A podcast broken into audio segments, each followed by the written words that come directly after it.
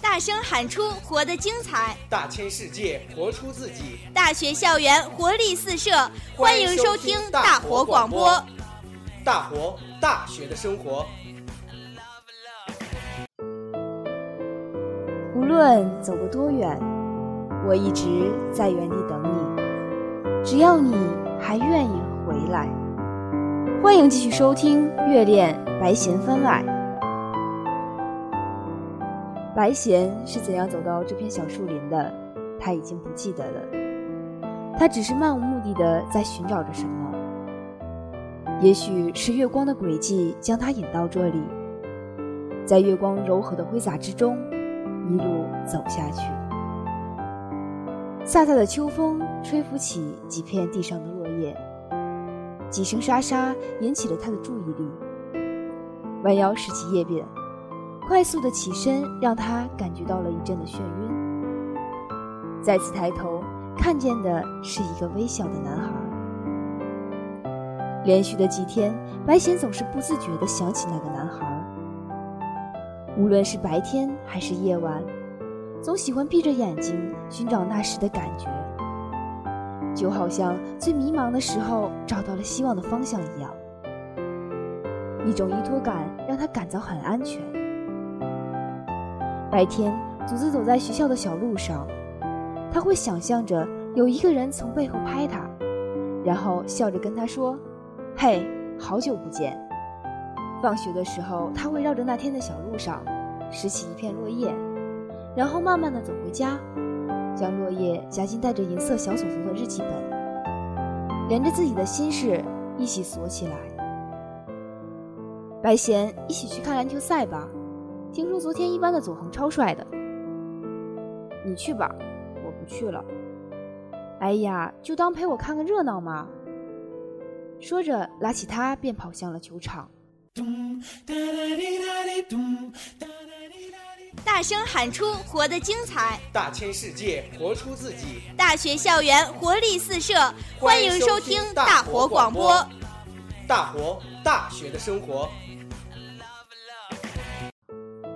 球场的阳光刺痛了白贤的眼睛，周围挤满了欢呼的小女生和加油助威的少年。这般喧闹的环境不是白贤所喜欢的。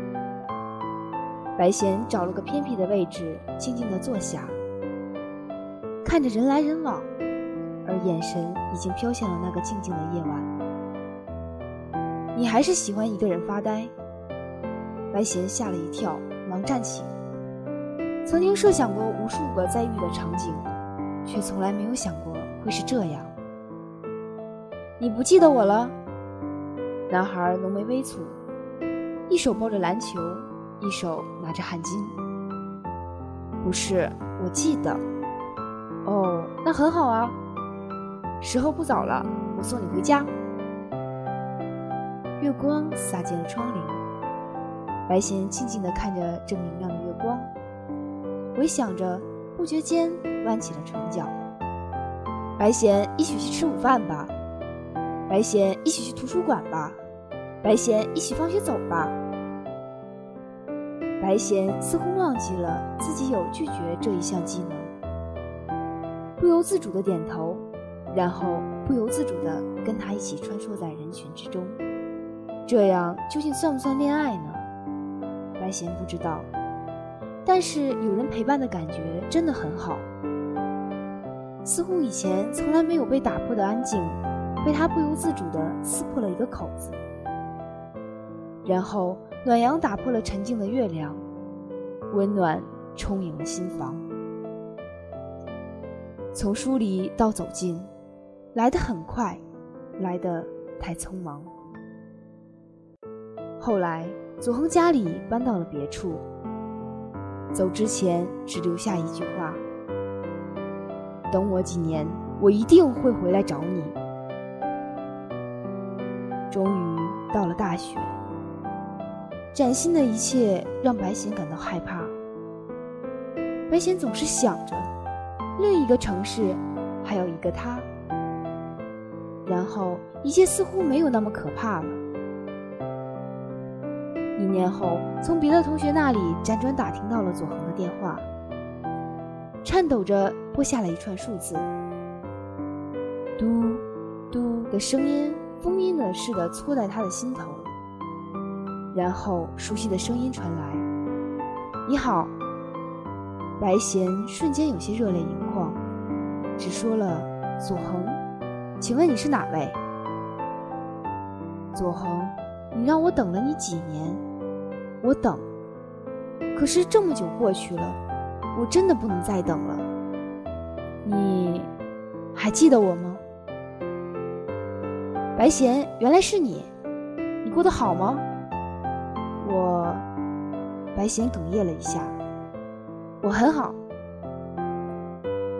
一时之间，竟是无话可说。可怕的沉默在持续两人之间。忽然，电话那头的左恒打破了沉默。白贤，年少时光总有些幼稚不懂事。谢谢你，你是我最好的、最亲近的朋友。我知道了，我还有点事，先挂了。原来不是每一个人都能在时光的摧残和空间的阻隔中坚守。外面多彩的世界是太大的诱惑，一切都在变化，不变的人心也会渐渐被腐蚀。白贤收起眼泪，为不变的自己而哀悼，为沉静的自己而解脱，更为了重生的自己而感到骄傲。青涩的青春留下的是一份坚守的信念。他谁也不怨怪，毕竟他给予了他这么多年的念想。月光依旧闪耀着纯净的白色。白贤走进窗边，看着这皎白的玉盘，又一次想起了过去。闭上眼眸，静静的感受月光的温度。谢谢你。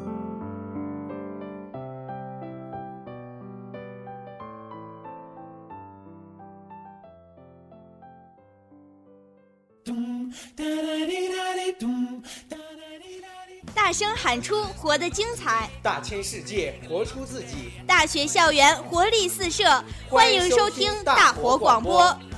大活大学的生活。